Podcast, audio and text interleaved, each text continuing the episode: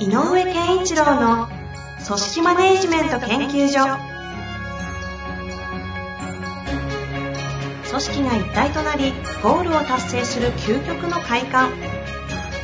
上場企業から中小企業まで延べ200社以上の支援を行った井上健一郎が組織人に関するあらゆる問題を分かりやすく解説します。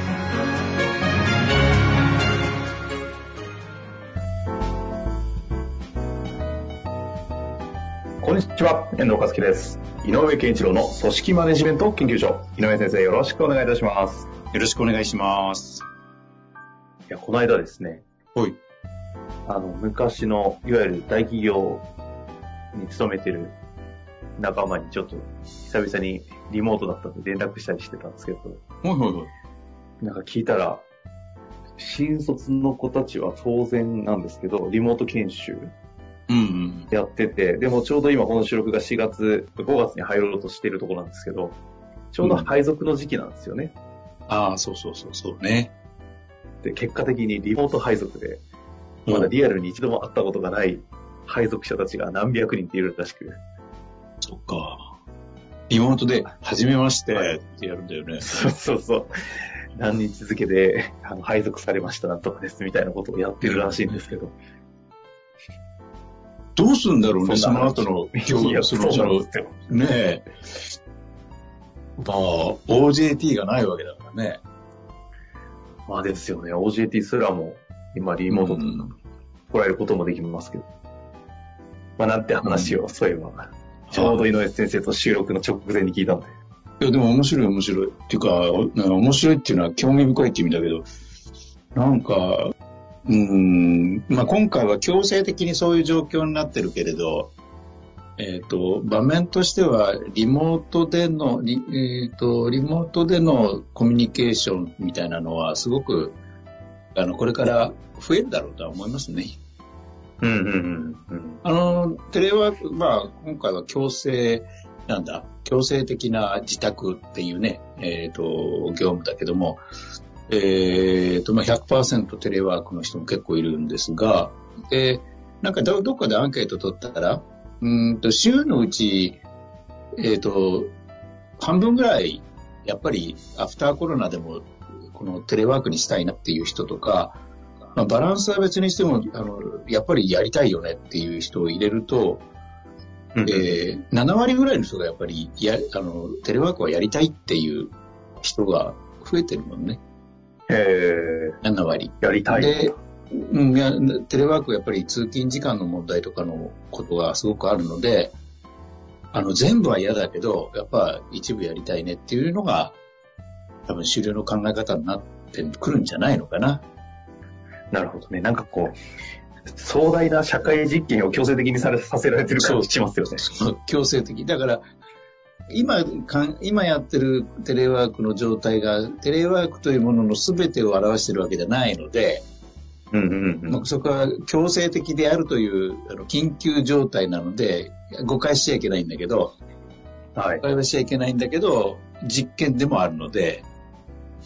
うん、で、それを体感した人たちが、やっぱりこれいいかもねって言ってる以上は、うんしゃあないよねって、世の中そっちに行くよねと。むしろね、あの、テレワークやれるんですかっていう入社の希望者の方に、そういうマインドがどんどん増えるかもしれない。ああ。え、確か本社はテレワークないんですかみたいなね。なるほどね。ありそう、全然ありそうですね。テレワーク体制どうなってますからね。そいやー、またそういう意味見てると、大企業とかの観点からすると、人事の人は大変そうだなっていうのはありますけど。う。で、本当やっぱりね、動きがなればなるほど、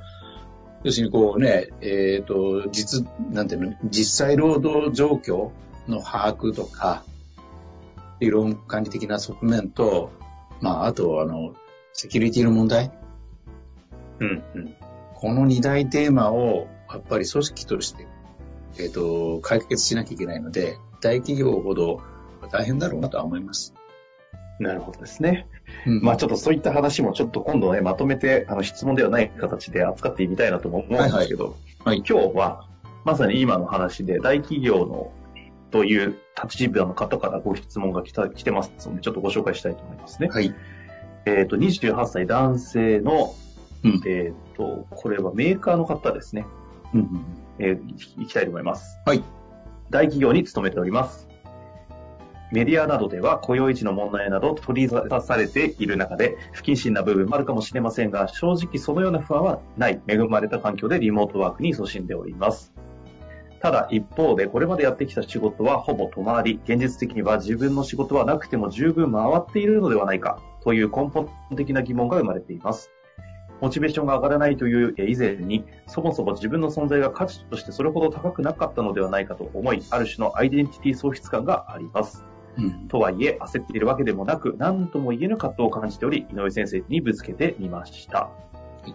以上ですね。以上です、ね。質問というか、うんぶ。つけてみましたという感じで来てますけども。あの、まあ、大企業の方ならではの話の部分もあるかなと思っていて、うん。うん、例えば、えっ、と、今まだね、えー起こってないだろうけど、まあ、いずれこれが長引いてととんでもない影響が出たら、大企業といえどもそうなるかもしれないけど、やっぱり今、うーん、リモート環境でやってる人も、えっ、と、基本的には自分の給与、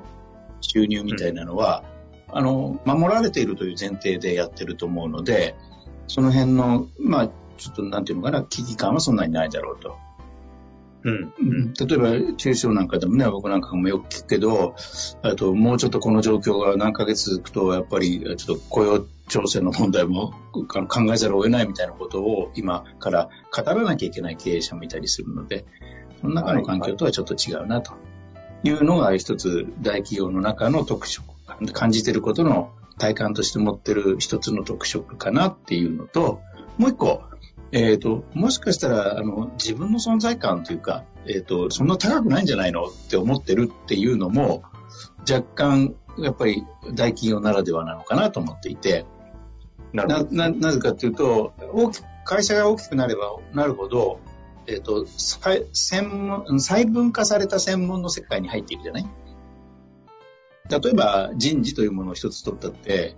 えっ、と、そうだな、300人、300人規模の会社だとしても、人事の人なんて、えー下手すりゃ5人とか、で全部やってると。で、大企業になればね、えっ、と、それこそ採用担当だけで3人ぐらいいるよとかね。まあそういうこともあるし。そうですね。うん、だから自分がやってるものは極めて、特に、えっと、全体感がわからないくなるので、家にいると。そうすると、なんかすごく、すごく部分的なことしかやってない気がするっていうの？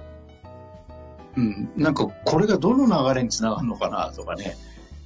あの、まあ今の人事の例だって、人事部の中でわさわさやってれば、いろんなことが、あの、情報がふっと入ってくる。自分が採用担当だとしても、例えばなんかこう、えっ、と、ベースアップの話が出てたりとか、配置換えとか制度変更の話が出てたりとかするので、なんか全体感の中で自分が何やってるかっていうのを、なんとなく肌感覚でつかみやすいけど、はいはい。テレワーク状況とかになって、家庭にいると、あ、俺こんなこと、こあこれしかやってなかったのかな、みたいなイメージってあるかもしれないね。なるほど。うん。まあ、まあ、何が言いたいかっていうと、えっ、と、えっ、と、なんだろうな、存在価値が薄いなとか、自分の役に立ってないんじゃないかなとか、自分のポジションってあんまり高くないんじゃないかなとか、思ってしまうよりは、えっ、と、うんうんそのなんだろう、自分がどういうポジションでは存在価値、存在感で働きたいかなっていうのが、やっぱり大事な自分をのキャリアを考えるときの自分の中の、あれかな、それこそ、それこそ内省する、うん、必要があるんじゃないかなとは思いますね。ああ、ほうん、やっぱりこう、やっぱり、ひどれだけ周囲への影響力とか、えーを持てるか、つまりこう、貢献、えー能力が高いとか、それこそ存在感が強いとか、ううん。まあ、いろんな意味で周囲への影響力があればあるほど自分ってやっぱりいるいてよかったなとかやってよかったなっていう方につながるので、うん、うん。だから、どんな人物になり、どんな仕事人になりたいって言ったらいいのかな。できるやつだなって思われたいのか、いやー、あいつといると本当にいいんだよねっていう方向に行きたいのかとかいろいろだけど、まあ、28歳だとしたら差し当たって、うん、あの、32ぐらいまでの間に自分はどんな位置に行きたいかなっていうのは考えておりました。なるほどですね。うん、でも確かにちょうど年齢的には別にこのリモートとか関係なく、キャリア的にはなんとなくこう、一瞬立ち止まって考える年齢でもあるそうそう思ったりはするんですけど、けどこれ、あれですよね、この方こうやってあのご意見いただきましたけど、同じような方もたくさんいるだろうなとは思いますよね。あのー、かといって、それに対してソリューションっていう話でもない感じもするんですけど、どうあのね、えっ、ー、と、ここで今、それこそ何回もこのか、ね、リモートの話で出てくるのは、まあ、緊急避難的に始めちゃってるから、どの会社も。はい。今、えっ、ー、と、テレワークでみんながやってることは、それまでやってきている担当、担当業務を、えっ、ー、と、淡々とやってると思うのよね。なるほど。うん、うん。つまり、与えられている役割について、で、マネジメントする側だって、それ以上のこともできないし、うんうんうん、変な話、あの、次のステップに行くためにこういうことに取り組んでみようよ、なんていう、ちょっとこう、成長を促すための指導とか、えっ、ー、と、経験を積ませるとかっていうようなことを、やれる環境にはないと思うんだよね。そうですね。うん。だから、えっ、ー、と、28ぐらいだと、ちょうど分かれ目で、えっ、ー、と、自分でどれだけ、あの、いろんな意味ね、総合的に自分で組み立てるか組み立てないで、作業者のままでいるかの、あの、分岐点なのよね。自分でプランできるか、あの戦略から何からね。あの、自分でこう、考えて自分の行動を作るまでいけてると人は、あの、いい30代になるんだけど、作業者に陥っちゃうと、えっと、淡々としちゃうというの。うん、うん。で、危険なのは、今やってるテレワークなんかで言うと、えっ、と、今やってることをとにかくちゃんと滞りなくやるモードは意外と強いはずなので、うんうんうん、若干、作業的な仕事的になってる可能性があるねって思うんだよね。なるほど。で、28の時ぐらいが大事な時なので、その分岐点として。だから、ちょっと悩ましく感じてるのはよくわかるって感じかな。いやうん。なんかどういう、ね、この時期にどういったアプローチをこの方はすることができるんですかね？あの、えっ、ー、と、スキルにはやっぱり専門スキル、その人の仕事のための専門的なスキルと、やっぱり仕事ができるってどういうことっていう一般スキルってあるじゃない？あの、やっぱ、うんうん、コミュニケーション能力もそうだし、まあいろんなもので、思考力とかね、いろんなものがあると思うんだけど、えっと、ちょっと、その中のどれかっていうことは言えないけど、うん、あの、やっぱり一般スキルを磨くっていうモードを自分に入れた方がいいよね。うんうんうん。いわゆる自分で、えっ、ー、と、学びを作るっていうのが学びに行くというか、まあ本を読んでもいいし、えっ、ー、と、なんだろうな、それこそ上司とのリモートの中で、今後自分はどんなことをやってみるといいですかねっていうことでもいいから、自らが上に行こうとしてる意欲で活動を何か作っていかないと、うん。あの、上司先輩が自分の成長のために何かプログラムしてくれるっていう環境じゃないということなんですね。で自分から取りに行かなきゃいけない。でこのね、これからの世の中で、このね、自分から自分を高める意欲があるかないかは、多分相当な差になって現れると思う。なるほど。うん、で、なぜかっていうと、えっと、例えば違う側面で、ダイバーシティ的な側面でテレワークが必要だよねとか、例えばその、えっ、ー、と、育児休暇に入ったけれど、スキルが高いので、その人が自宅で、この仕事をしてくれればすごくいいねっていうことで、そういうテレワークだってあるよねとか、っていうようなこともあるので、そうなると今言ったように、その人が持ってで、その人が持っているスキルを活用した業務っていうテーマになるので、さっきで言うと、えっ、ー、と、なんだろう、役割の決まったことをやるっていう関係性になるわけよね。うん、会社と自分がテレワークを通じて。クリエイティブに何かを生み出すとかっていうよりは、ちゃんとある業務をちゃんとやりますっていうモードになるので、で、そうすると、今みたいに違う意味で成長したいと思っているような人にとっては、そういう場に入り込んでしまうのは、かえって自分としても良くない、好ましくないだろうから、とすると自分で作っていく。次のステップに行くための自分を磨くっていうの。だから、その時って、ワンアクションなんかできるとしたら、なんかこう、そういう時期って一般的なキャリアで考えるとですよ。なんか、資格を取ろうとかね。はいはい。労働の時間に、まあ、例えばですけど、大学院行ってみようかなとか、うん、なんか英語もう一度勉強しようかなとか、っていう、こう、思思考に結構走る傾向っていっぱいあるのかなという気もするんですけど。ああるでしょうね。それも決して間違っちゃないと思う。でも、大事なのは、えっ、ー、と、要はどんなことにおいても、まあなんか最終的にはそのさっきから言う、ちょっとあえて分かりやすい言葉で言うと、自分が何をすべきかを自分で組み立てること、自分の動きの戦略を自分で考えるみたいなこと。っていうことが一番仕事をする上で面白いと感じる人が、なかなか、ある意味上昇志向というか、持つわけで。あうん、だからスキルセットとかの、もっとなんか、上流というか、こう、川上の話ですよ。そう。で、そこが、す、そこがすごく今大事になってきたなって気がする。うん、うん、うん、うん。戦略をね、自らの戦略を自らで立てれる。して行動できる。うん、うんそれが楽しいっていう思う人か、そうでないかで、えっ、ー、と、仕事の仕方が、なんか二極化、極端な言い方すると二極化するんじゃないかと。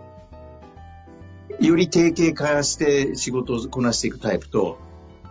非定型にどんどん飛び込むっていうの。ああ、うん、ちょっとまじ、これも抽象度が高いけど。やでも、線形で戦うのか、線形で戦うのかみたいなところもありそうですね。そうそうそう。だから、この今の質問者に言いたいのは、よくわかるよって、そういう感じるのはよくわかるから、で感じるんだとしたら、おそらくこの人の、えーと、内部にあるのは、やっぱりもっといい意味での好奇心とか向上心があるはずなので、いやだったらいい、あれだよ、誰も教えてくれないんだから自分で磨きに行くと勝てるぜって いうことかな。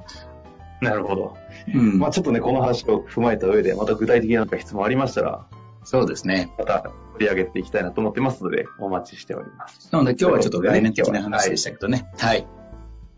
自ら戦略を自分で作るというね、ことで、頑張ってみていただけたらなと思います。これで井上先生、はい、ありがとうございました。ありがとうございました。